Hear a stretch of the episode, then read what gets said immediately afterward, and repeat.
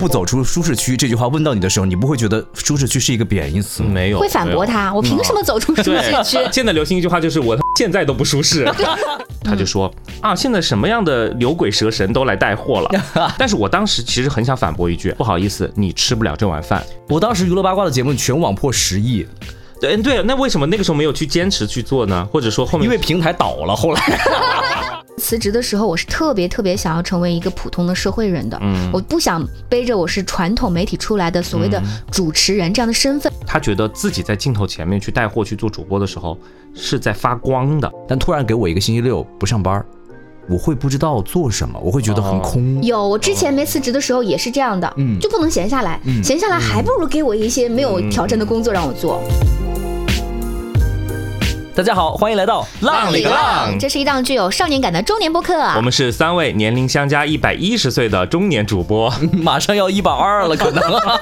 我是十七。我是小天。我是瑞秋，哎呀，一年又一年啊！你看，现在已经到年底了，呃，这个其实已经到了二零二四年的二月份了。对呃，很多的这个公司都在做年会，是不是？嗯今天我才做完年会。我昨天是晚上回的，从杭州回长沙啊然后就马上被叫到公司的同事那边，就让我去。你们年会就是聚餐是吗？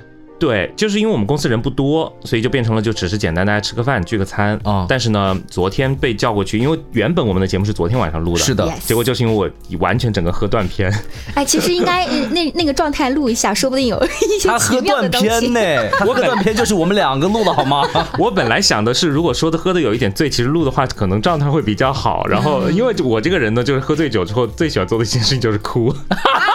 应该很精彩吧？对，我就在想说，那那样录节目的话，肯定会开始哭的。瑞秋现在拿一瓶五粮液来，快点！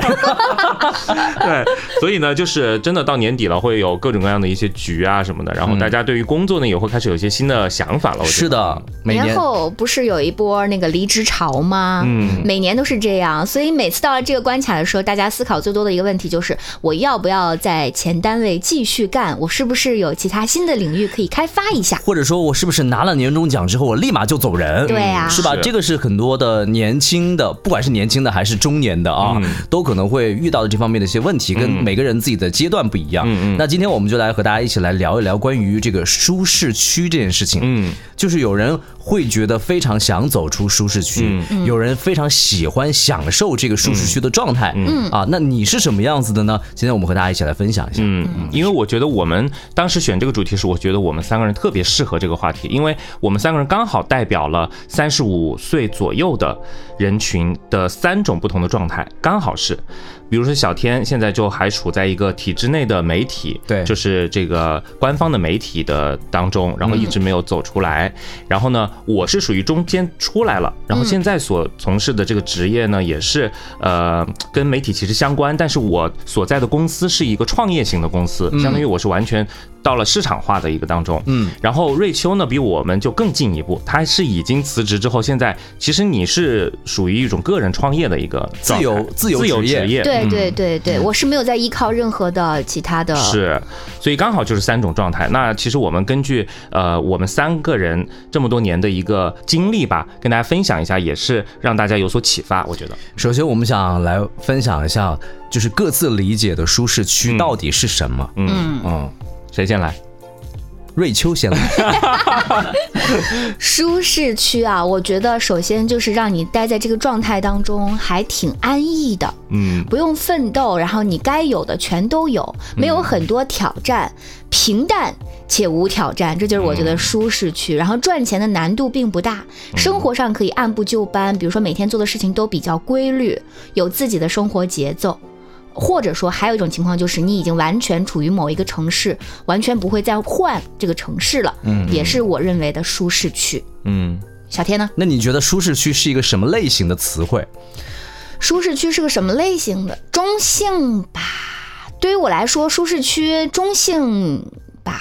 嗯，中性词，对，中性词。因为很多人会把它作为贬义词，啊，是吗？是吧？呃，我我你为什么不走出舒适区？这句话问到你的时候，你不会觉得舒适区是一个贬义词吗？没有会反驳。他，我凭什么走出舒适区？就是有些人会，现在流行一句话，就是我他妈现在都不舒适，对吧？就是很多人说你为什么不走出？就是我我现在都不舒适，我走出啥呀？对，就我觉得舒适区它不是一个贬义词，就是如果人一个人能够在他的舒适区当中来保持，或者能够做的如鱼如鱼得水，对啊，我觉得就是他一直长期待在舒适区里面，这其实是需要他自己的本事的。是所以我觉得就是我理解的舒适区，就是我能够 hold 住的工作和生活，嗯啊，这就是我我所在的这个舒适区。嗯嗯我我理解的舒适区，它其实是一个相对的。我觉得这个相对呢，是和你前后的状态是有一个相对的一个比较才能得出。因为我们所所有就是至少是我啊，就是所处的我认为的舒适区，其实是前相对于前一段经历的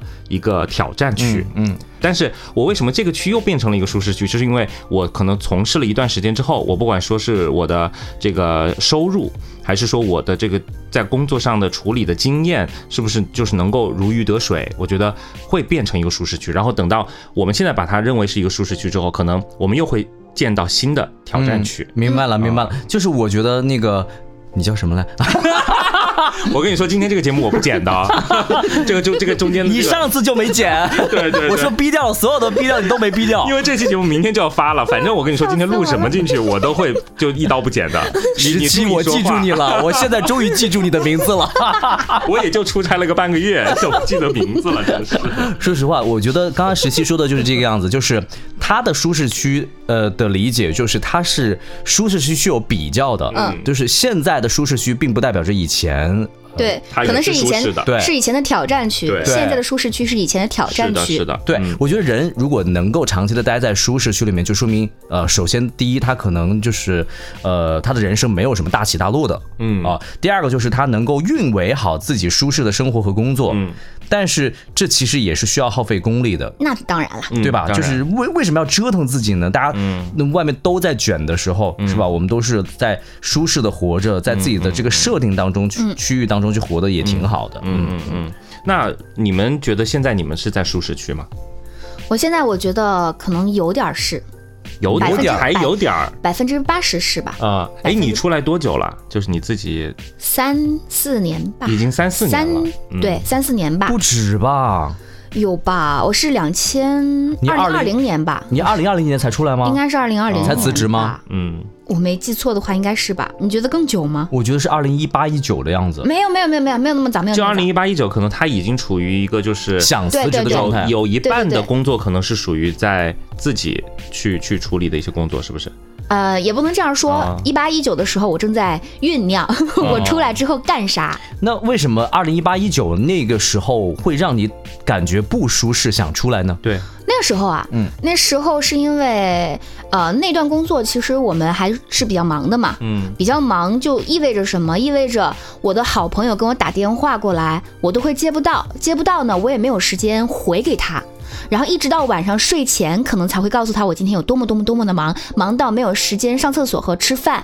所以，哦所以就是这那段时间呢，会让我觉得整个人特别疲惫，然后没有任何的生活体验，全都是在工作，像一个机器人儿。哦，呃，我能够体会那种感觉，就是上厕所我不管啊，真是再怎么着我也不会憋死自己上厕所，但吃饭似的，就是不是有一句有一句词叫废寝忘食吗？嗯嗯这个这个我是体会过的，嗯。你你应该也有，我也有，也有。就是工作到忘记吃饭这件事情，我估计很多的这个听友都体会过啊。是哦，嗯，但是那个废寝忘食，它有点儿比较正向，但我那种是这个 是被迫的，迫对，那是嗯被迫的，就是你想，你特别想吃东西，你很饿了，但是工作你没做完，你没有办法。而且肯定是有更大的原因，比如说你的工作，你哪怕忙成那个样子，你的收获呃回报是比较成正比的，也是可以。嗯是但是那个时候呢，我就会觉得可能回报不成正比。嗯。哦，你就觉得人饿瘦了，哎他就觉得很可怜，自己在那儿说 哎，？你那个时候在做什么呀？我很好奇。就是正常的台里的工作嘛，做节目嘛。但是说实话，因为我那个时候还比较了解，因为台里的工作对于瑞秋来讲，它不是一档节目。嗯我们有时候一个主持人可能会主持两到三档节目，嗯还包括会有一些录播的节目嗯要去进行制作啊，或者怎么，其实后期还比较复杂的。是的，对，所以相比之下，我们的杂事儿或者说一个主持人。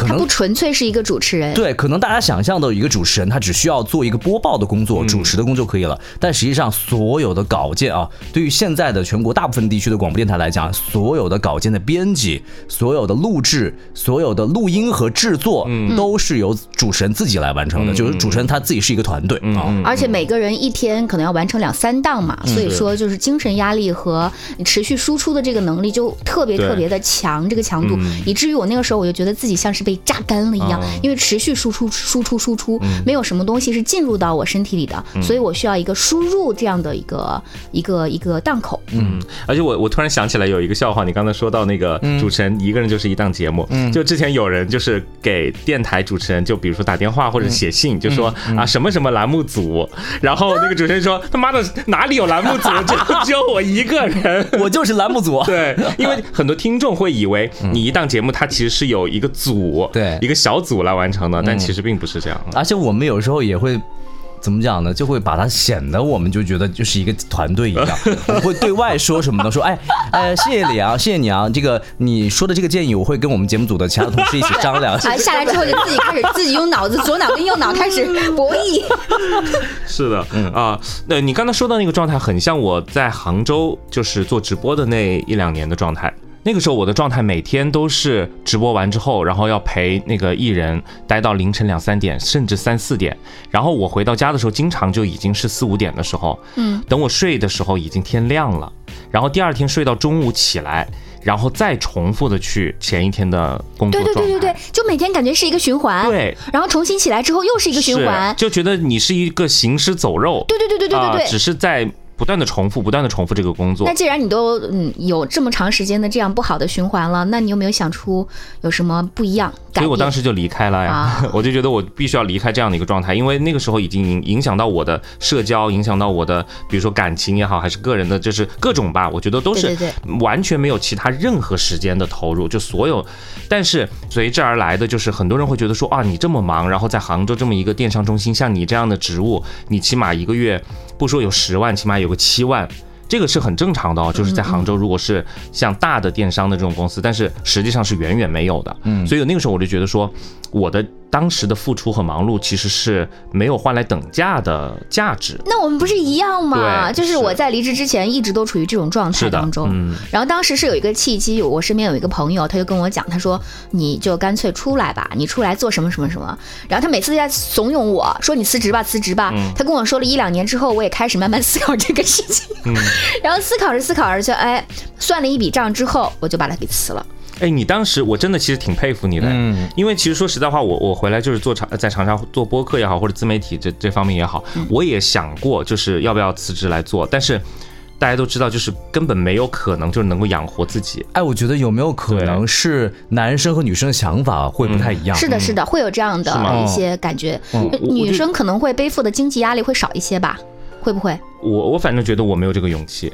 啊，我觉得对于我来讲，可能事业为先，但是这个事业是建立在就是我感兴趣的、我想做的这件事情之上的。嗯嗯。但是瑞秋是属于那种，就是他可以通过一些他的热爱，嗯，去寻找一些呃，不是所谓的那种公司类型的这种机会，而是自己的一些。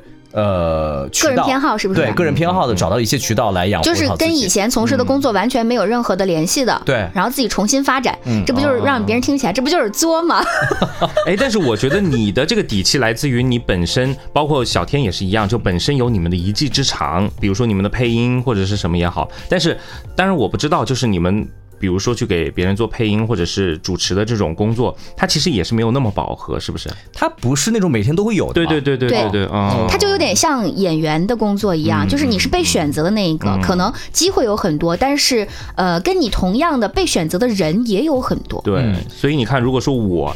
是换在你们的立场上，在想我要辞职去做这个，我就会考虑很多像这样的问题。我就觉得说，啊，虽然可能包括像我们做播客也是一样啊，可能偶尔会有推广，但是这个推广你们也知道，就是可能一两个月才那么一次，或者两三个月一次。就目前而言，就目前而言就没有嘛，对吧？就是这个。我就会考虑说啊，这个这个不太现实啊。然后，但是你有没有记得你找我们最初的时候你说的一句话？嗯你说我们做这个事情可能现在现阶段就是爱好，可能没有什么收没有任入何的，收益那你们还愿不愿意一起做？对是吧？你说过这样的话。然后小天就说，小天刚刚说的那个话就反射在我身上，啊用热爱去做一些没有收益的事。为爱发电，小宇宙，你们听一听啊！真的，你们听一听吧。是我们真的是特别热爱的。是因为我就是包括昨天回来，然后我就急急忙忙赶着我说必须要回去录节目，因为节目要更新了什么的。然后我跟我朋友讲，我朋友就说一个不赚钱的事情，还真的当着正儿八经的事儿在做，就是他会觉得有点不太理解，他是不可思议还是批判呢？他没有，他知道我的想法，他只是会觉得，他只是说的很实在，他会觉得说你这个事情一个不赚钱的事情，你们还真的是这么上心的在正哦正儿八经的在做。当时觉得说，嗯，嗯你怎么回他的？我就说那当然，我说这个就是要平时的基础啊。我说这个平时不积累的话，这个怎么样去后续怎么样去能得到成果呢？对不对？但是我觉得录播课并没有让我踏出舒适圈啊。嗯我觉得录播对对对课哦，是舒是我们适圈里头的。对啊，是我能 hold 得住的是你的舒适圈里，也是我舒适圈里头。是你的舒适圈吗？呃那个时期，嗯，其实从比如说从录音或者说从制作来说的话，我觉得当然是哦。但是我觉得要面临的又是不同的东西。你比如说要面临新的一些人，他对你的关注啊啊，然后他对你的审视。对不对？包括你说话里面有些嗯啊什么的，就是很多时候就是你你其实如果说说换另外一种方式的话，就是我可以不用做这件事情，不用接受你们的审判。哦，明白。就就比如说，是就是你不把评论区的事儿当事儿，是不是这个意思？就是我根本我如果不做这个事儿，我根本就不存在我的评论区。哦啊，就跟我前两天我做直播，你知道吗？嗯，我做直播的时候也是因为也是帮一位明哎，星。我在你直播，间下单了哎，耶！真的买的什么呀我？跟你讲，那个 当时那个时期在汪红水汪红的直播间，天哪，我买了那个玫瑰哦，玫瑰纯露，玫瑰纯露啊，那个真的很不错。大马士革，对大马士革那个哇，啊天哪，价格很划算，是的是的好，走远了这个话题。哎，对，这个直直播带货的这个，我们后面会有一期专门来聊什么的。哦对，好。然后就像我去做这个事情也是一样，就是我会看到很多的负面评论，嗯，然后不管说是针对明星的还是针对我的，啊，然后我记得昨天我还看到一个评论，他就说。啊，现在什么样的牛鬼蛇神都来带货了。当然我知道他这句话其实是可能是在说明星，因为明星艺人他的名气更大嘛。就我是一个无名的人，就是他没必要这么说我。嗯，但是我当时其实很想反驳一句啊，如果说是我个人的直播间，我可能就会直接反驳了。嗯，包括如果说在我的评论区，那可能我就会反驳了。嗯，我内心想想法说的是，对你可能会这么认为，但是不好意思，你吃不了这碗饭。是 就这碗饭不是所有人都能吃得上的，因为对于明星他自己来讲，他也在踏出舒适圈去做一些事情。也许这个是带货直播这件事，也许是他不擅长的，是的对吧？但他虽然是确实是赚了钱了，但是他也为赚了钱付出了他自己该付出的，是，对吧？是，啊而且这个就是真的这件事情，不是说你想做就能去做的。好多人觉得说啊，直播有什么难的，就开着然后在那讲，一讲讲六个小时，哎，是。而且你像我们的这种做这个职业这么久的一个习惯，就是很怕冷场。对，我只要中间很，我只要中间有两三秒钟，温红老师他不说话了，我就马上要想找什么事情去补上 这个话要补上。对，然后直播它的点还在于你精神要高度集中，就是你六个小时都要一直集中，你不能说错一句话。嗯，啊，你你真的一说错话的话，其实就有时候就会很麻烦啊，这样子。嗯，所以这就是我们呃现在刚才瑞秋也说了，在他现在所在的是自己的舒适区，对吧？嗯，百分之八十是自己的舒适区。其实我觉得我也是，我虽然现在还在媒体当中干，我现在也所也在我的这个舒适区当中，并且嗯，随着这个媒体的发展，你会发现就是可能传统媒体会面临的一些打击嘛，嗯嗯然后你会变得非常累，非常焦虑吧？非常累和焦虑。这个焦虑就说。就是一直会思考一件事情，你虽然现在只是主持人，但是你会思考你的明天在哪里。嗯，对，我也会，我也会，辞了职还是会这样思考。对，你会思考明天在哪里，然后你会造成一些所谓的，呃，对于我这个年龄来讲的一些行业的焦虑啊，这个是会有的，呃，但是这个并不代表我。不舒适，而是我觉得在舒适区当中，你一定也会面临挑战。嗯，不是所有的舒适区都是可以永远躺平没有挑战的。嗯，舒适区里面也有不如意的时候比。如说呢，你现在就是有哪些方面可能会？你觉得就是在现阶段，或者说在你的这个职业，因为你其实属于在传统媒体当中十多年，对其实，在外人看来，你其实不就是一直在这个行业当中嘛？对对那你的这个变化是在哪里？就比如说今天我我们台里开年会这件事情，其实我今年的年会从头到尾我都没有参加。哦，哦，不是我主动不参加，而是基本上就是因为在忙台里的事情，而你让其他的比较年轻的、比较有闲时间的同事去。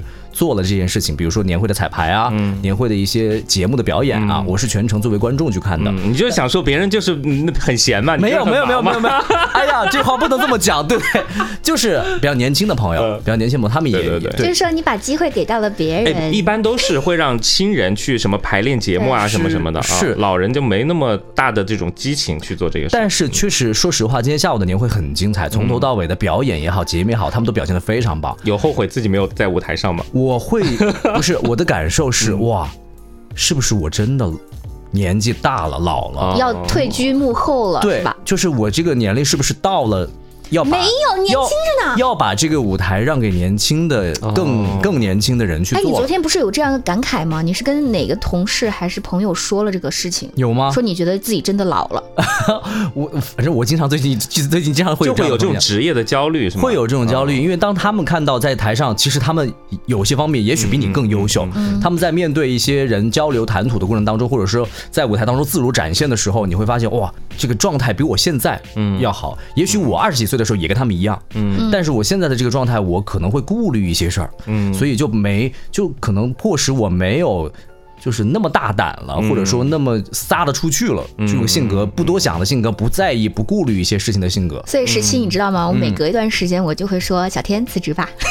他老是怂恿我，但是我没有走出来的原因，就是因为一方面还是很喜欢这个事儿，还是很喜欢这个大百分之八十啊，可能就是因为热爱和喜欢这个事儿。对对，这个我们后面待会儿会聊的，就是当时为什么没有离开，因为我我也知道小天他其实有很多次机会，嗯，包括我都听说了，就是别人跟他说啊，出来做什么什么什么，他没有。选择出来，嗯，呃，这个我都有听说过，待会儿我们可以来详细的再来讲一下啊。好，那我是觉得，嗯，我现在的这个状态呢，其实也是属于就是把之前的一个呃不舒适区混成了一个舒适区，因为我之我我现在做直播带货也两三年了嘛，啊，然后我觉得对于我来说，就是帮明星艺人搭档也好，或者是我自己去播也好，我觉得我也是挺得心应手的，所以的话，我觉得。也算作是一个舒适区，但是可能也像小天刚才说的，就是会慢慢慢开始有危机感。你的危机感在哪里啊？我的危机感在于我老板前两天找我谈话了，你知道吗？现在的这个老板吗？对，呃，然后这件事情导致我昨天晚上在那个年会上，就是我们的那个饭局上嚎啕大哭。哦，你断片了吗？啊，我我我是断片了，然后但是我大概知道我为什么哭，因为就在我们年会举办的前两天，我们老板跟我谈话。大概意思就是说，现在在长沙这边，然后觉得我的作用没有体现出来，然后觉得有点浪费。老板用的话是觉得有点浪费，嗯。然后呢，啊，但是我们的这个人员成本在这儿，因为其实说实在话，我的薪资的成本还是比较高的。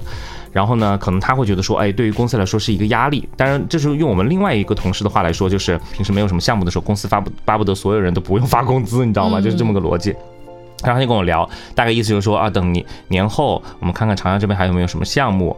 然后呢，他当时说了一句话，其实因为我的性格其实有时候也也挺敏感的。嗯，他当时说了一句话，他说年后看长沙这边有没有什么项目。那如果实在没有的话呢，啊，可能就是呃觉得公司把你框在这儿也挺浪费的。他的意思是让你辞职吗？啊，然后呢，呃，就他没有明确的表达嘛。他就是这个意思。对，然后呢又说呃那可能你自己有自己的想法，因为可能他也知道我自己在。在做自媒体也好，或者说有时候说实在话，就是长沙这边找我的公司也不不少，就是大家一直有有在问我愿不愿意去搞点什么这那的。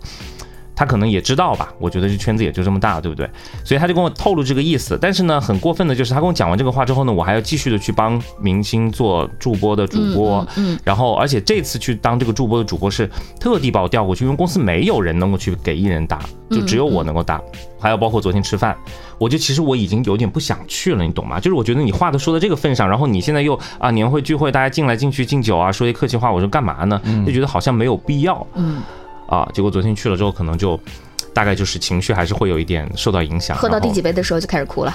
我昨天主要是因为晚上没吃饭，我就去喝，大概喝了半斤吧白酒这样子，然后就开始我我只大概依稀记得我抱着老板哭，然后我大概表达意思就是我觉得我挺好的，我觉得我我有的能力是这个公司很多是其他人没有的，嗯，不然的话你也不会找我去干嘛干嘛，对吧？就是说我觉得我还是有我不可替代的一个部分，嗯。啊，大概我就是表达这个意思。当然，你说这个对我来说是一种就是在舒适区当中，我觉得可能也是有危机啊。但是这个危机呢，就是说，只要其实只要我愿意，我我出来或者怎么样，其实也都不是什么太大的事儿。只我觉得你的老板啊，在嫉妒你。那 嗯，哎，我我当然也能理解，就是创业型公司老板他他们面临的困难。是的，啊，它不像台里，就是它还是相对稳定，虽然你薪资高低也好，也不。也不稳定嘛，每一年都在改革，我们每一年都在，尤其是湖南的媒体啊，嗯就是每一年都在改，每一年都在创新，然后每一年都有会新新的一些想法和项目，所以都是湖南的媒体是非常乐于折腾自己的。太乐于折腾了，折腾几轮，每一次折腾的时候，小是。婷都说：“哎，那个哪个哪个频道，你来吧。就是每次老板之都开玩笑。间，老板之间他们也会互相的去呃比较，或者说他们自己也会，比如说一年之后，他们也会去呃变动一下自己这个是很正常的事情。是是。啊。所以不是所有的团队一开始一年当中他就是这个样子，以后他都是这个样子。嗯嗯，对，就所以这个很正常。所以刚刚那个十七讲的这个的确是，就是呃我们在。虽然现在在舒适区，但是在舒适区面临的这个压力和挑战还是有的。嗯，或者感觉潜伏着很多的一些危机，其实啊，对对对，然后我经常也会在想一些事情啊，就是在想，我如果不当主持人了，我还可以去做什么？”这就是我在辞职之前一直在想的事儿。嗯嗯，好多年都是没有答案的，尤其是在二十五六岁的时候，你想这个事儿完全想不出来。嗯。然后到后期之后，还是要靠自己一些工作现有的经验，以及你随着工作这么长时间，你有没有在生活当中培养一些其他的兴趣爱好，对，然后再来决定是不是还有其他的副业可以开发。所以我一直在想转型这件事情，嗯。就是跟那个刚刚瑞秋也讲的是一样的，嗯。我觉得很正常，因为你像春晚就一样的，每一年的春晚都有不同的新人会出来，嗯嗯董卿老师对吧？嗯，呃，退居幕后，谁谁谁，陈思思、李思思吧，嗯啊，李思思对，李思思嗯退居幕后，嗯，就会还还他们也会想这件事情的。哎，其实我一直我想问你们一个问题哦，就是你们有没有后悔过？比如说做播客这件事情，有没有后悔过自己做晚了？做晚了、啊是吧？就是入门入晚了是吧？嗯我做的不晚，我我我觉得不晚吗？嗯，嗯，我也不不觉得它是晚。因为我听过一个就是说法说，嗯其实每一年都是播客元年，然后对这个话已经说了很多年了，真的，哪一年都是。因为因为这个其实它的领域是比较。比较偏的，嗯因为知道的人呢就会知道很多，不知道的人呢他都不知道播客是什么。嗯对嗯，但是我从今年或者去年到今年关注的越来越多，你就发现它是一个热点了。这两年啊，尤其是像小宇宙这样的一些平台，嗯。人越来越多。嗯。嗯。啊是，你会发现每天都有新的播客开，以前是的瑞秋是不听播客的，嗯。啊，我当时做播客的时候，瑞秋都没有听播客，嗯。不知道从什么时候开始啊，嗯。嗯，对，因为最早那个小天是在台里面，他是必须要做播客这个节目的嘛。然后那个时候我是没有听播客的习惯的，我全都是听音乐。然后后来我慢慢的，可能就是开了车之后，我想要身边有人说话，所以我才开始听播客。嗯嗯，这是回到那句孤独，对，又 call back 了是吧？天哪，这是孤独的表现。我是觉得，哎，但但是播客本来就是一个伴随式的，其实就是因为现在很多人他的生活就是一个单身独居的生活或者怎么样啊。哎，我我是回到刚刚我说到，我是有时候会觉得可能是有点晚了，因为那天我在跟我一个朋友在聊这个事儿，觉得说我们做自媒体这个事情，身为媒体人，在媒体里面待了十一二十年，居然是现在才开始做自己的自媒体的东西。我跟你讲，媒体和自媒体是两码事儿。但是其实媒体人去做自媒体，他从他的就是对逻辑有优势呃有优势，他他其实有时候是一种降维打击啊，就是我们说从从他的技能上来说嗯啊，是一种降维打击。嗯，而且我非常清楚的记得，大概六七年前，我记得好像那个时候，因为刚开始五 G 还是什么之类，刚是出来的时候很火最的时候，早是公众号嘛，对，就五 G 那个时候就好像是二五 G 网。零一五年左右呃，的时候不是不是，我是说的是五 G 号五 G 哦网，我跟你说的两两件事儿，就是那个时候五 G 开始出来的时候，就大家都提到有一个概念叫万物互联，嗯。就是为什么要发展五 G，就是因为以后所有的事情都是呃互联，就是在一个网络当中，包嗯括车，包括那个时候其实车子的那个智能性还没有现在那么好对，但是那个时候就要推啊，说车子是智能化的了，然后什么什么所有的东西，你的所有的信息都是联通的。然后那个时候我就跟我朋友说了，我说对啊，我说你看以后，因为那个朋友当时也是电台的，我就不说是谁了啊，嗯。我说你看以后肯定是大家都不会在收音机里面听电台了，肯定都是在网上听，嗯，听网络播网络。那个时候我不叫我不知道叫播客，我就说叫网络电台，嗯嗯啊。然后现在回头看看，你看，比如像凹凸，他们已经做了有快八年的时间了，嗯，就是我也会觉得说，你早干嘛去了呢？就是像像你们二位这种资深的。我跟你讲我跟你讲，你觉得是播客做晚了，嗯而并不代表是网络电台做晚了。嗯其实播客它只是一种形式，嗯一种网络表达的形式。网络电台很早就有了，我在二零一四年就开始做网络的音频了。嗯哦那个时候在哪些地方？A P P 啊，音频 A P P，当时的其实就是。早期的 A- 什么企播客吧鹅呀，考拉 F M，对那就是早期的播客呀。对啊，那个其实就是早期的那些网络时候做些什么内容？网络音频产品，做娱乐八卦呀。我那时候就做做的是健身的，嗯，那个时候他做的健身的，那后面有坚没有坚持做还是？我当时娱乐八卦的节目全网破十亿，对嗯对，那为什么那个时候没有去坚持去做呢？或者说后面因为平台倒了，后来。哦哦哦就是你的内容是依托在那个平台上，对然后那没有把同样的内容放到其他平台上吗？有放啊，后面其实是同步放的。其实是同步放的，但是你会发现平台它也需要发展，嗯它也在发展，包括以前的那些考拉 FM，哎，我我能提他的。就是他以前的那些全部都已经死掉了他，更新迭代了，更新迭代了之后，然后呢，就是大家的听觉也会发生变化，就是从那种听那种节目，喜欢那种节目开始，慢慢的发展到喜欢听播客，嗯。这种比较自由的啊。啊，以前是喜欢听那种啊娱乐八卦，我跟你讲啊，各种音效的满天飞啊，就这种类型啊，就它其实还是一个传统的电台节目，搬到了移植到了网络上。对对对啊，就像我我刚开始听呃小天的那个那个那个那个那个八卦的那个节目就是对瓜儿与少年》嗯。呃，我刚开始听感我也觉得说很像一个就是很周正的一个节目，嗯。那个节目很周正，就是有片头，对吧？里面是有一个片头的，然后还有什么就音乐啊什么都很周正，嗯。我觉得就是一个一听就知道是专业人士做的。对而不像说，我后来回来之后跟小天他们说，我说我们的节目其实就不用那样子，就是随意一点，反正就是大家聊天什么的，就是这样，嗯就可能是一个观念的，它会是一个听觉的发展的变化，对于听众来讲是这个样子。而且其实受众是完全不一样的。所以你会发现，听众他其实也在慢慢的走出一些舒适区，是吗？还是说又踏入到一个新的舒适区？就他他的听觉发展也是有变化的。嗯嗯是，嗯，所以我们会一直在思考着，就是踏入或者是踏出舒适区，对于我们来讲意味着什么？嗯，就当年我从台里面，当时因为台里面会有不同的变化，我刚才其实也说了，有我跟瑞秋在同一个团队，后来那个团队就，呃，四分五裂，好惨。我跟你讲，那个团队也在发展，嗯那个团队当中，其中有一大部分的，可能百分之八十的呃员工出去做带货了，对，哦。而且做到你这个领域了。得很好啊现在做的很好，现在都很好。现在一直都做嗯做得很好，然后百分之二十的人就留到了台里，嗯继续做主持人，嗯或者是继续做音频节目。嗯。啊，其实这是两个方向。嗯嗯嗯，当时就面临着一个选择啊，很多的主持人都面临选择，说。那个时候我已经辞职了。对对，就是你是出去做带货，啊，就是不在台里干了，还是说你就是归于频道。归于频道继续继续嗯对对，做。这个事情我其实知道，啊。对，你知道这个事儿，我知道啊。对。那当时，时你你是他选择做节目，嗯，我当时选择了在，在他没有选择走那个媒那留在台里个持人，为啥？我当嗯，你说。热爱？热爱是真的很重要的，嗯。这个对于我来说，可能百分之六十到七十都是属于热爱。嗯嗯然后我当时并不是说我不看好所谓的带货直播啊，因为带货直播我当时知道很火，嗯。啊，然后我也知道他们看慢慢的都开始做起来了，嗯。整个的这个呃发展也还是属于不错的状态。嗯。但是我当时在想一件事儿，我在想带货直播我能不能做一辈子？嗯。啊，我会在想这个事儿，但是这个事儿可能对于、对于很多现在年轻的人来讲，他说你他不管。你担心什么呀？先先做再你没有担心，你不需要担心这个事儿。但是我当时正好面临着我三十岁啊，嗯。哦，我是正好三十岁的时候经历这个这件事情。那三十岁之后，我是不是需要去离开我所工作了十年的这样的一个环境，去适应一个新的环境，然后到我在三十五岁的左右这样子，我再去干什么呢？我我我可能没有，当时我没有规划好这个东西。我觉得是你受家里面影响比较深，因为他爸爸妈妈就会经常问他这种长远的事情。呃我我我妈也会问我，对其实就是我从台里出来，当时我从台里出来、嗯去了那个电视购物的那个频道的时候，那起码还是在台里，嗯对吧？还是属于台下面的集团嘛。然后从那个地方再出来到外面的创业公司来做的时候，我妈就问我说：“你现在做这个事情，你四五十岁的时候你干嘛？”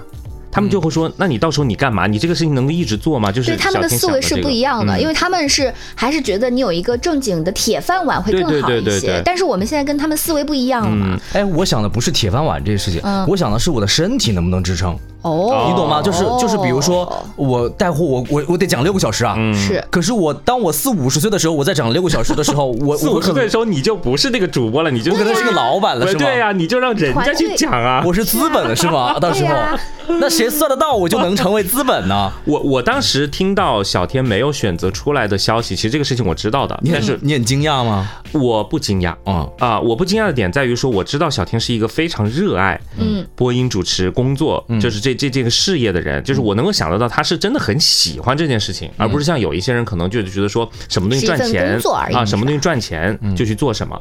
就像说我其实也可以很坦诚的去承认说，包括做记者那件事情，并不是我一个那么有新闻理想的一个一个事情。因为如果但凡我是一个真的有新闻理想的人，我是不会离开记者那个岗位的。嗯啊，我还是一个喜欢做自己就觉得有挑战或者或者收入啊，我其实也会看重收入各方面。嗯，所以。我就现在一直还是挺佩服，就是那些当年和我一起在新闻采访一线，现在还在做新闻采访的那些老同事，嗯，我就觉得说哇，他们现在就是你想想，我出来都四五年了，他们还在做这件事情，所以你看《新闻女王》这种类型的片子，你会有感受吗？就还是有感受，就是会回忆当时的那些就是很很很很怎么说，就是很热血的那个阶段吧。但如果现在让你回去，你还会回去吗？不会，嗯，就是就说明我是不是这个事情，并不是一个我真的很热爱，当做一个骨子里。但是小天给我的感觉就是他这个做超爱节目这件事情，他真的就是超爱，你知道吗？好，所以我当时不惊讶。但是另外的一点呢，就是我当时我以为的你不选择出来的原因是觉得说，因为你还是喜欢这个职业，所以你需要一个官方的这么一个身份。你懂吗？就好像说也有啊、也有这个考量，是不是？就是这个是我能理解的，就是说，你我当时想的一件事情是这样的：我如果要做带货，嗯我可以在台里继续做，啊，对，对我没有必要就是单独出来，我出来只做带货。我可以在台里一边主持节目的业余的时间，如果台里呃现在不是也在发展带货吗？嗯嗯嗯嗯那我也可以来涉足这些东西，只是说可能我。嗯所以你去没有想放弃，你觉得这个身份对你来说重要吗？就是广电的一个主持人，嗯那当你拿着这个身份，你出去做一些其他的一些活动的主持也好，或者说你比如说像现在做播客也好啊，嗯就是你有这样的一个身份，嗯你觉得这个是重要的吗？我觉得这个有有一部分是很重要，还是会作为考虑。其实他觉得这个挺重要的啊，我我觉得这个还是有点重要的。然后另外就是我的路子，我自己可能在规划当中的是，在我四五十岁的时候，我有可能会去当老师。嗯，这个是在我的规划当中的。嗯嗯。所以我觉得他不是当老师，他是要当老师上面那个教务处主任，统领人。没有没有没有没有没有 没有，我是希望自己去当老师的，所以在在这一段时间，我可能要在媒体里面去得到一些我该。要得到的一些呃称谓。呃不是叫称谓吧这个叫资历。资历，对啊，这个应该叫资历，就是啊。这个资历不是说我混到那个时候才有或者怎么样，而是通过我的努力之后是获得全国的一些，比如说奖项，嗯或者说去考一些所谓的资格证，在当中去获得的，嗯。对，嗯。所以我觉得你这个其实他他小天的这种，他其实就代表了一部分人，对对对。现在犹豫和纠结的一个点，嗯。就是很多可能在体制内或者说是做公务员也好，或者怎么也好，他很想出来，包括比如说收入或者工作强度各个各方面也好，都不是不是很满意，嗯他是很想出来，但是呢，可能又还是会。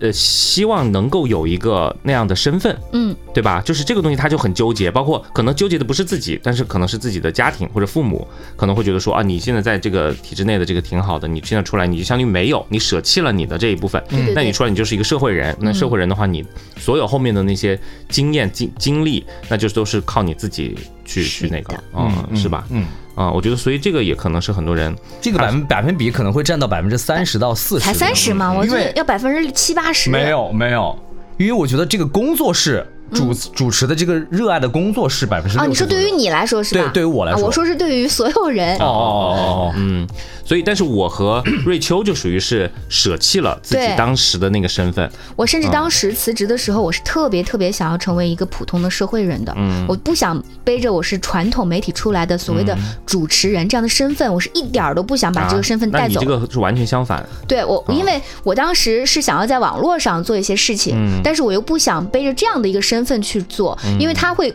有一个框架框着你，别人就会说，那你是哪哪哪儿的？比如说，别人说，那你是一个主持人，你怎么怎么怎么怎么样哦啊？就会有很多的一些枷锁。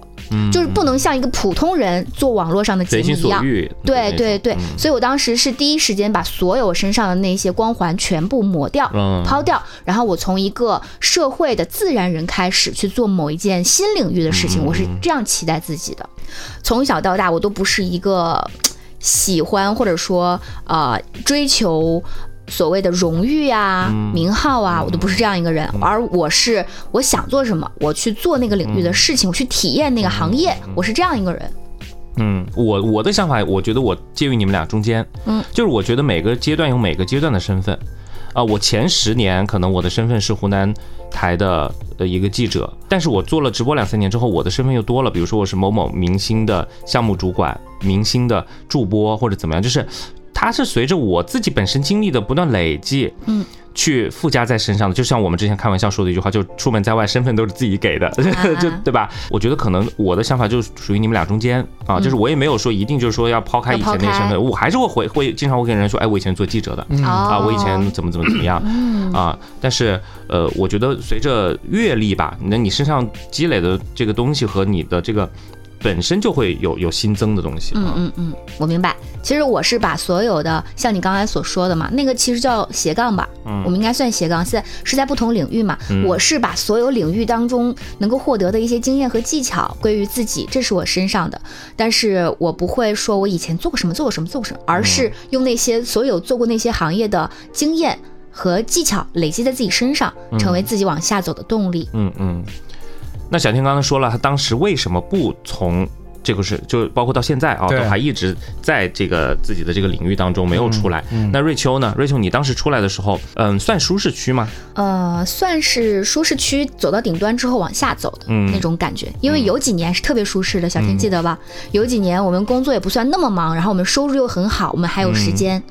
小天说：“哎，我怎么没有这个？我没有这种时候，我一直都觉得很忙。有那个时候是我最起码是我心里觉得我、我是收支平衡的，我付出跟我的回报是 OK 的，无论是从金钱还是时间上。但是慢慢的就变了，也是因为之前就是台里它变化比较多，今年要干什么，明年要干什么，那么你有这些任务，领导就必须安那些事情压在你身上。但是有些事情它不是我想做的，或者说根本就不是我擅长做的，但是我为了完成我的工作量，我就必须去做，这就让我觉得不是很舒服。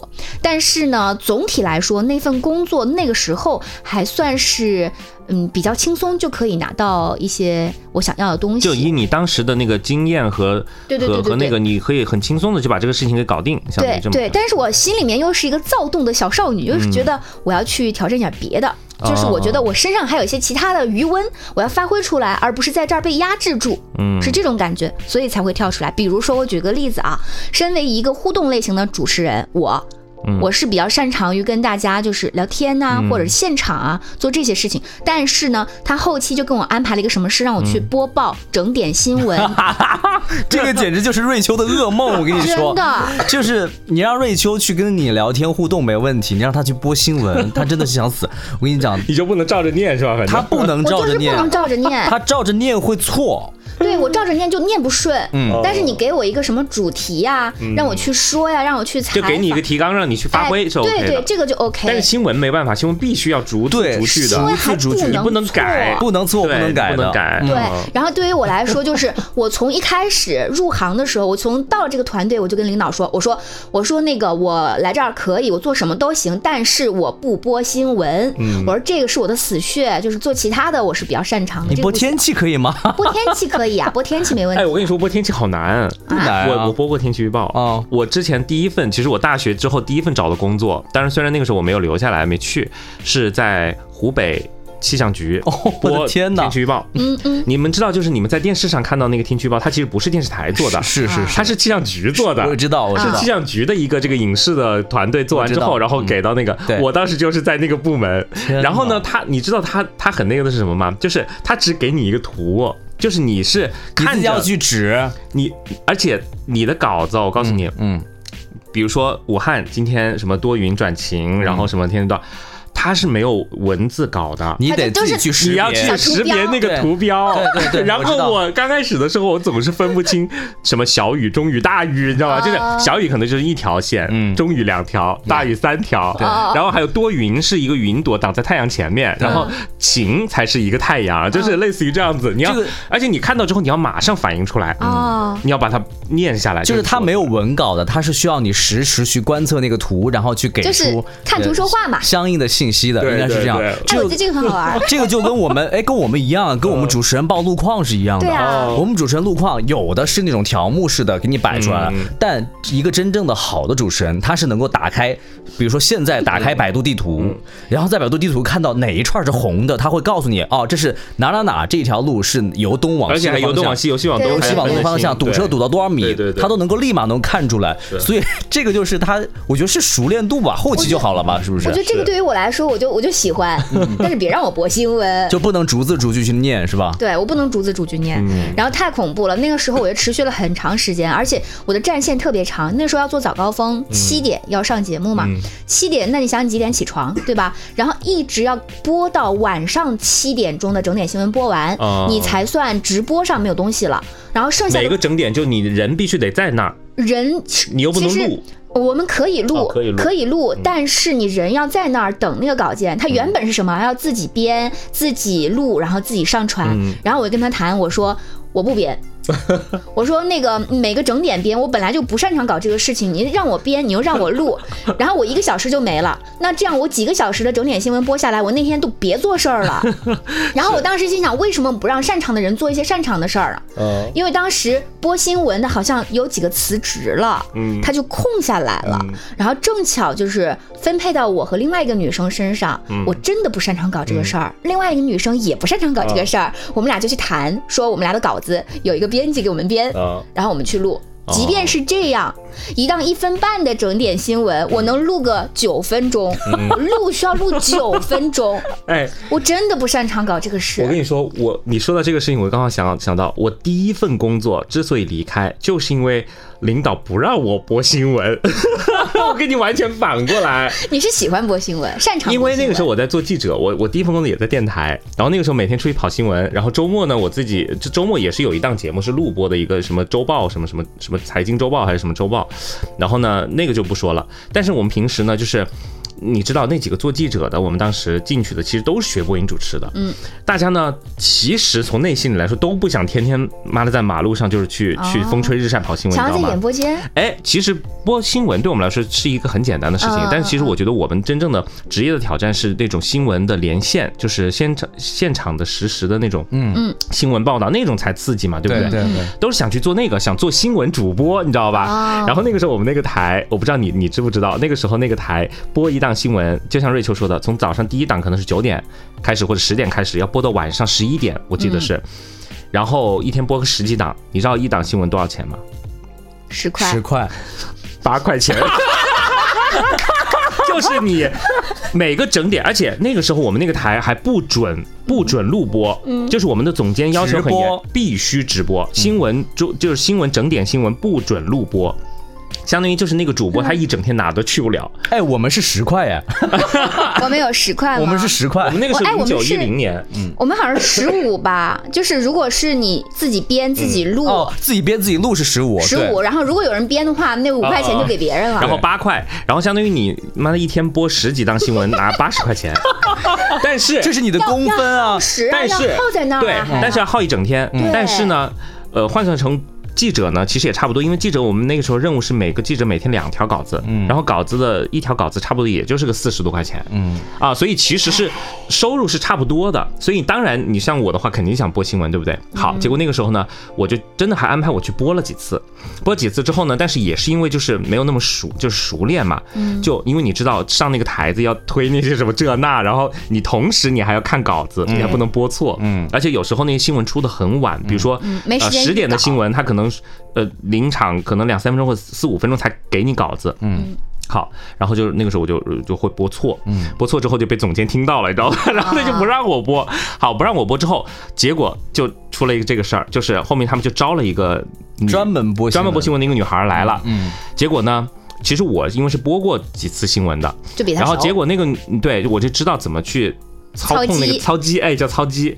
然后结果那个女孩来了之后，她不会，然后领导就就做了一件事情，你是那个操机的，他说。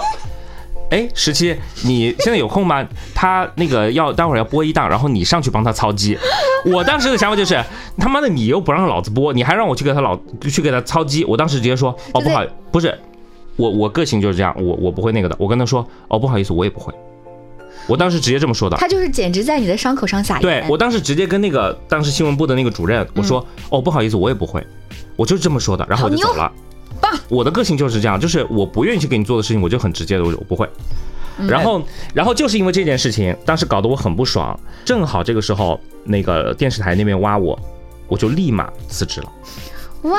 所以我的经历跟你刚刚方相反，你是因为安被被安排播新闻，我是因为他不不让我播新闻。但是你知道吗？就是我虽然说不擅长做这个事情，但是我却能把它录好，嗯就最终的成品嗯是挺好的。对嘛？其实这就是你愿不愿意踏出舒适圈的问题嘛。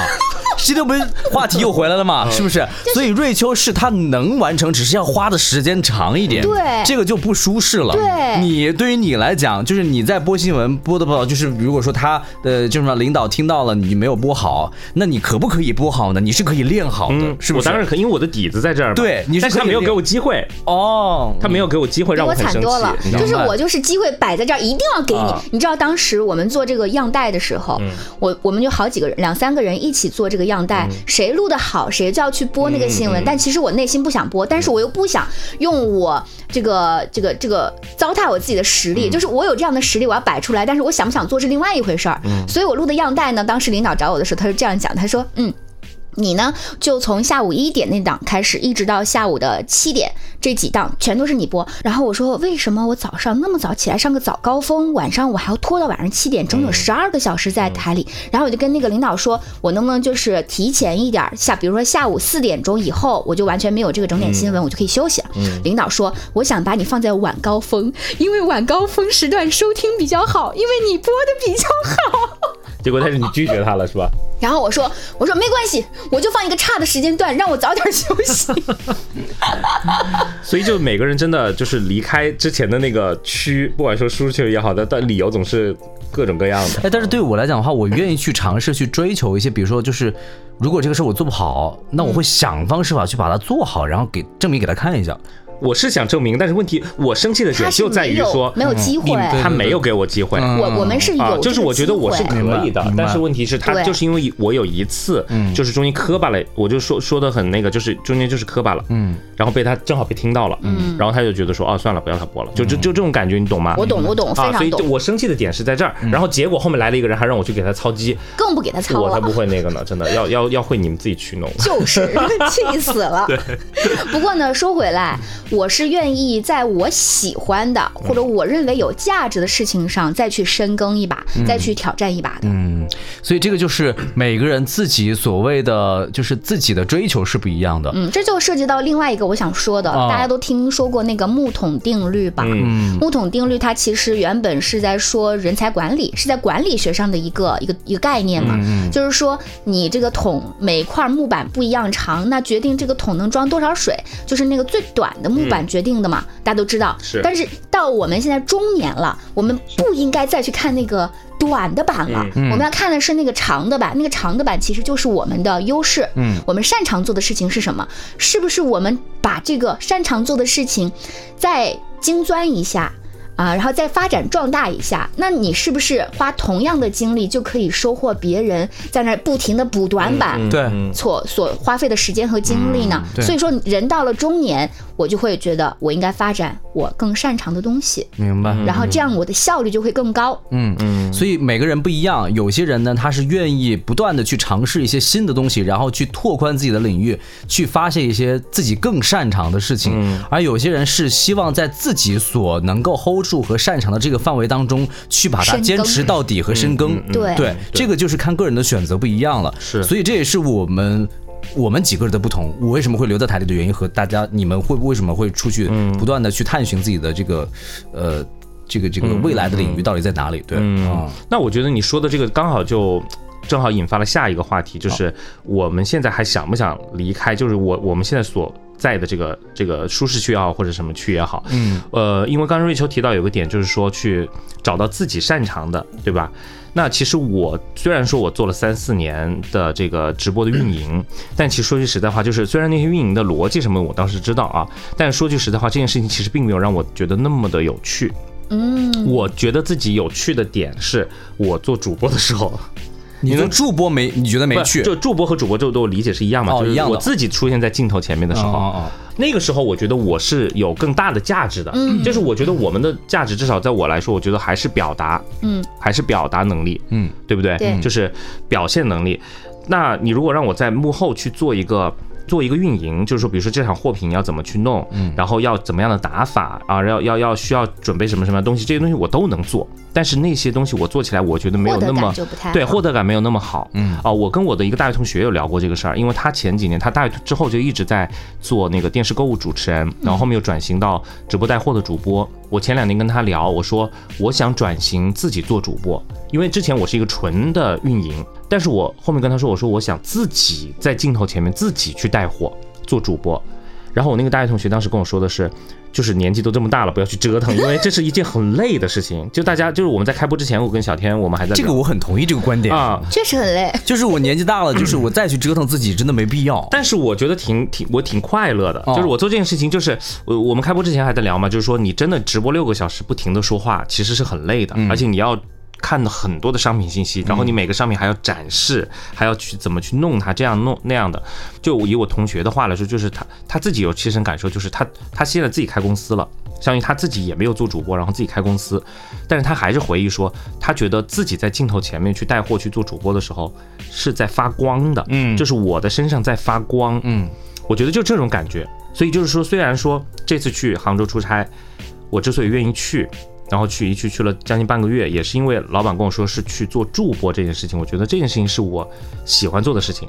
然后另外一个就是播客这件事情，就是这个事情，我觉得也是一个我觉得自己还是有能力去做这个的。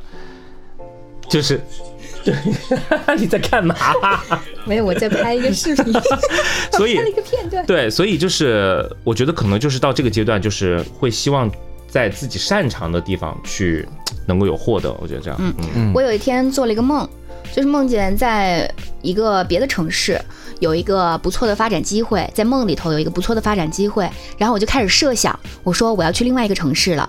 那我需要租房，我说天哪，我这个年纪了，我还需要出去租房。嗯，那我现在这个房子呢，放在这干什么呢？然后我又想，我租房所需要的一切生活起居要重新搞，凑凑合合的。然后我要去搞那个认识新的同事，要在新的领域去打拼。我说天哪，对于我来说，嗯，行吧，我想尝试，但是我觉得这是一个。对于我来说难度比较大的事情，然后我做这个这样一个梦，当时我的梦里面的已经是准备去到另外一个城市生活了。然后我醒了之后，我说啊，幸好是一个梦，让我重来一场，我好像没有这样的勇气了。所以这就是为什么，就是有曾经有一段时间，我爸妈一直说你要不回武汉嘛，嗯，别别在长沙，你长沙也做了这么长时间了，你大概知道自己能做成什么样，然后就是要不就还是回去吧。我当时就在想，我也快，当时快三十的时候，其实人脉资源都在这边，朋友也在这边，那你怎么能够放得弃？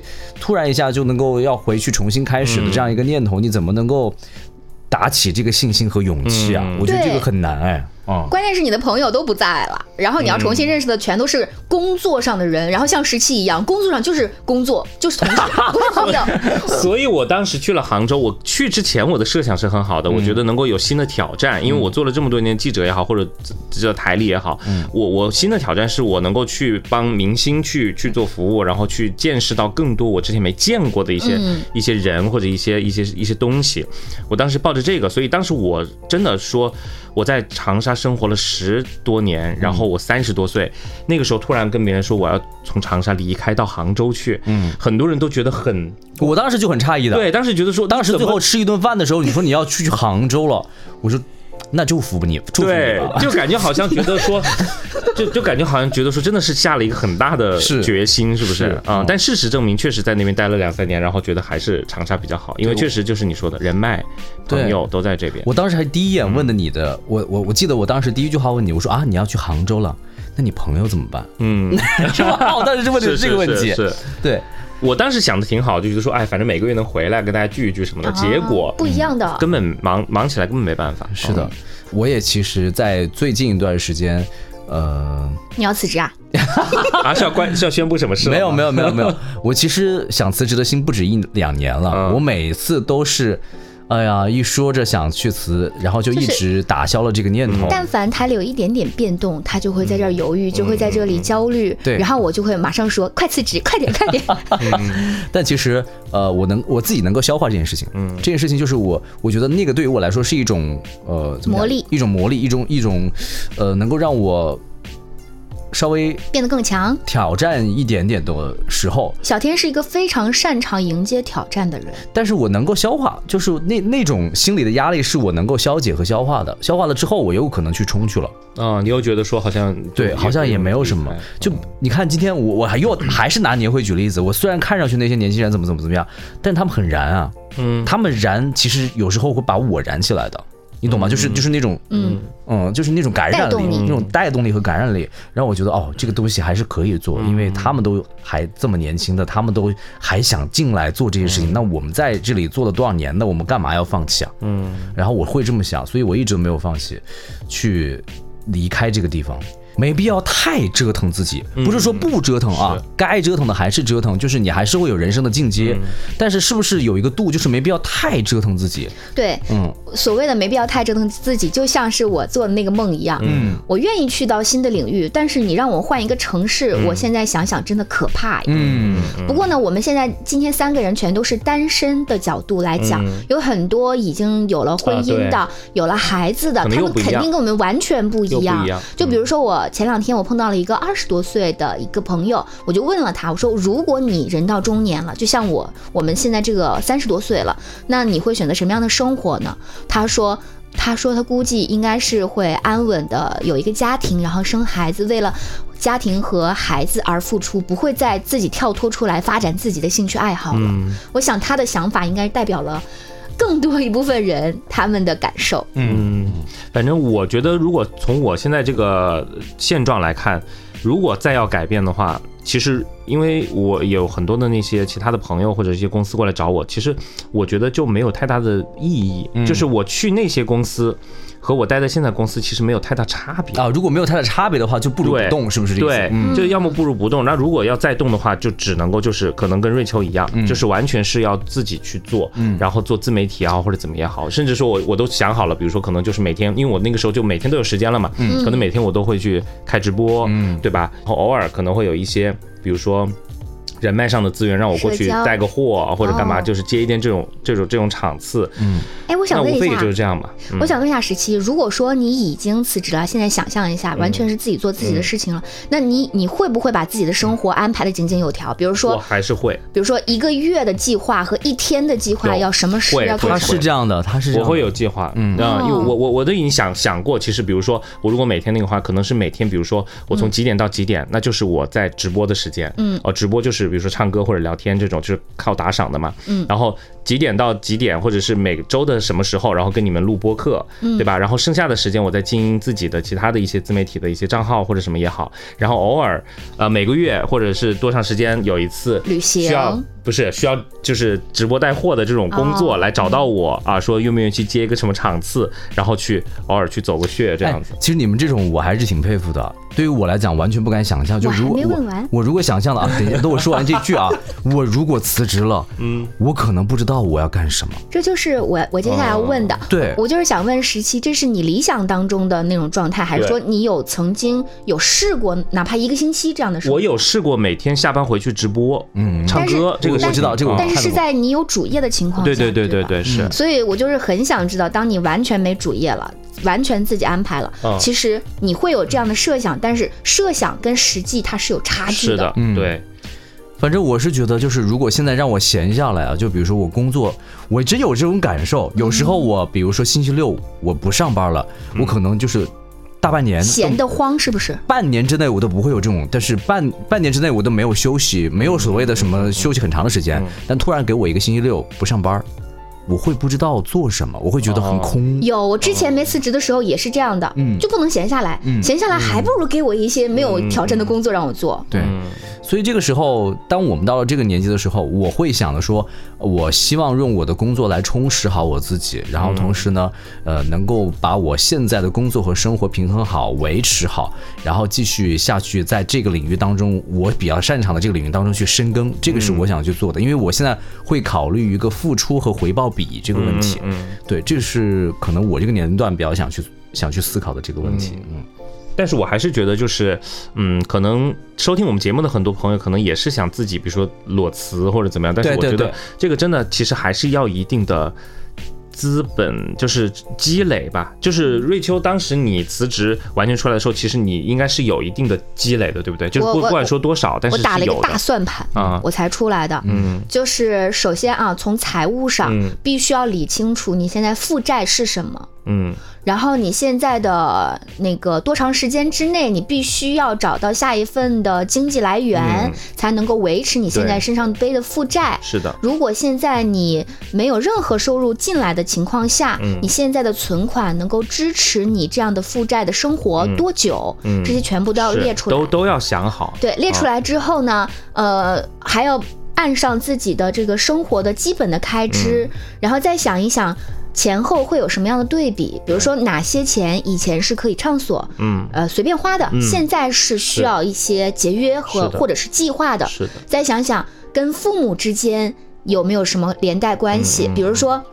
你现在完全不用靠父母，但是如果你，呃，辞了职之后，未来多长多长时间都还没有收入的话，就会需要父母帮助你了。这个事情全都是要想清楚的，想清楚之后再来问问自己，我嗯是是否愿意。对，我有一个朋友跟他跟瑞秋一模一样，当时是裸辞，就是觉得在台里干的不舒服了，嗯就是觉得那帮人都是傻逼，嗯，哦，就觉得自己熬不下啊，去了。我是这样觉得的吗？哦，不是不是，那个朋友，就是我那朋友是这么觉得嗯，就觉得那帮人干不下去了啊，跟他们反正也来不了啊，合不来，嗯然后彼此的价值观可能也不一样，然后自己也不想干了嗯，然后反正也在他那个那个领域也做了十几年的时间了，嗯好就出来了，裸辞了，当时啥都不想，好等到过了大概半年，他就开始算刚才瑞秋的那笔账，他现在那时候才算啊，半年之后他开始算这笔账，好，我现在的积蓄有多少？如但说明果我现在他之前还是有一部分积蓄的。对我现在如果不赚钱，嗯我可以活多长时间？对对对对对对每个人都会经历这样的时候是，每个出来的人都会经历这样的时候。，所以这就是我为什么一直都没有敢迈出这一步的原因。其实我也想过无数次，真的就直接就想，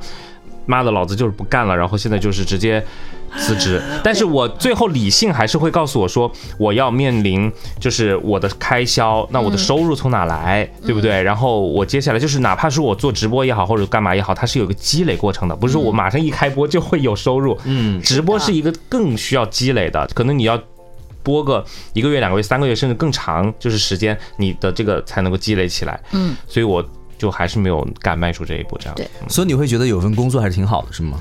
对我现在觉得这个工作就是支持我最基本的生活开销啊。所以你看，其实我们三个完全不一样，嗯。我们三个人完全不一样，并并不代表着我们就在这儿会吵架，嗯，对吧？就是属于这个是，我觉得这个就是价值的认同上的是不一样的，因为每个人选择不一样。求同存异呀、对，是的啊。对。然后在这儿也做个小广告吧，就是明年我计划有很多那个今年吧，今年还是明年？过完年之后，我的啊啊啊我的意思，过完阴历年之嗯后，我可能会每天在自己进行自我提升的嗯时候，要么是在学习，要么是在写东西，要么是在录音啊制作，我会开直播，请大家来看一下我去小破站。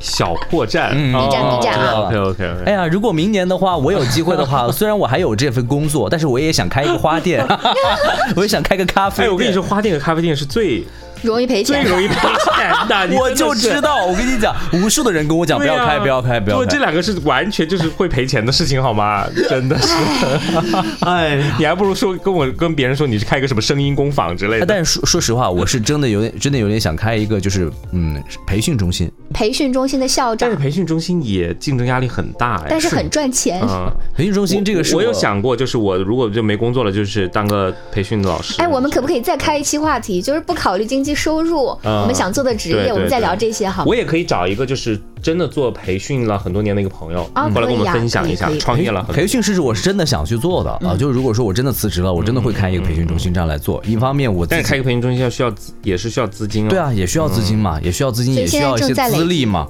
资历和资金我都在累积嘛，所以也是为了以后万一我不想做了呢，万一就真的瑞秋怂恿我成功了呢，对吧？这个不怀好，对，但是我觉得这个这个这个基本的一个东西，嗯。其实透露出来就是你哪怕就说你辞职之后去做一件什么事情啊，包括刚刚瑞秋说的，你要算好什么这个账那个账，这些我们都不说了。还有一个非常重要的一点，就是要提醒各位听友们，就是说你还是要想好你自己的一技之长是什么。嗯对对对，你要用什么东西去赚这个钱？这个叫你的核心竞争力。对核心竞争力，就像我我我我说的那个直播带货的时候，人家说你什么牛鬼蛇神来带货，但是不好意思，还真不是谁都能做这件事儿，对，对不对？所以你现在要在一个领域当中要深耕一下，这个是对每个年轻的朋友都是这么讲的。你看我们实习生来了之后，我说你学播音主持的实习生，你告诉我你的一技之长是什么？没有，我啥？就只会说话，我的天哪，我说话可能也不可以有些，说不太话。也不行不。行，不可以这个样子，你一定要找到你自己的一技之长。对所以我我看到我们听友当中有一些是那种画画。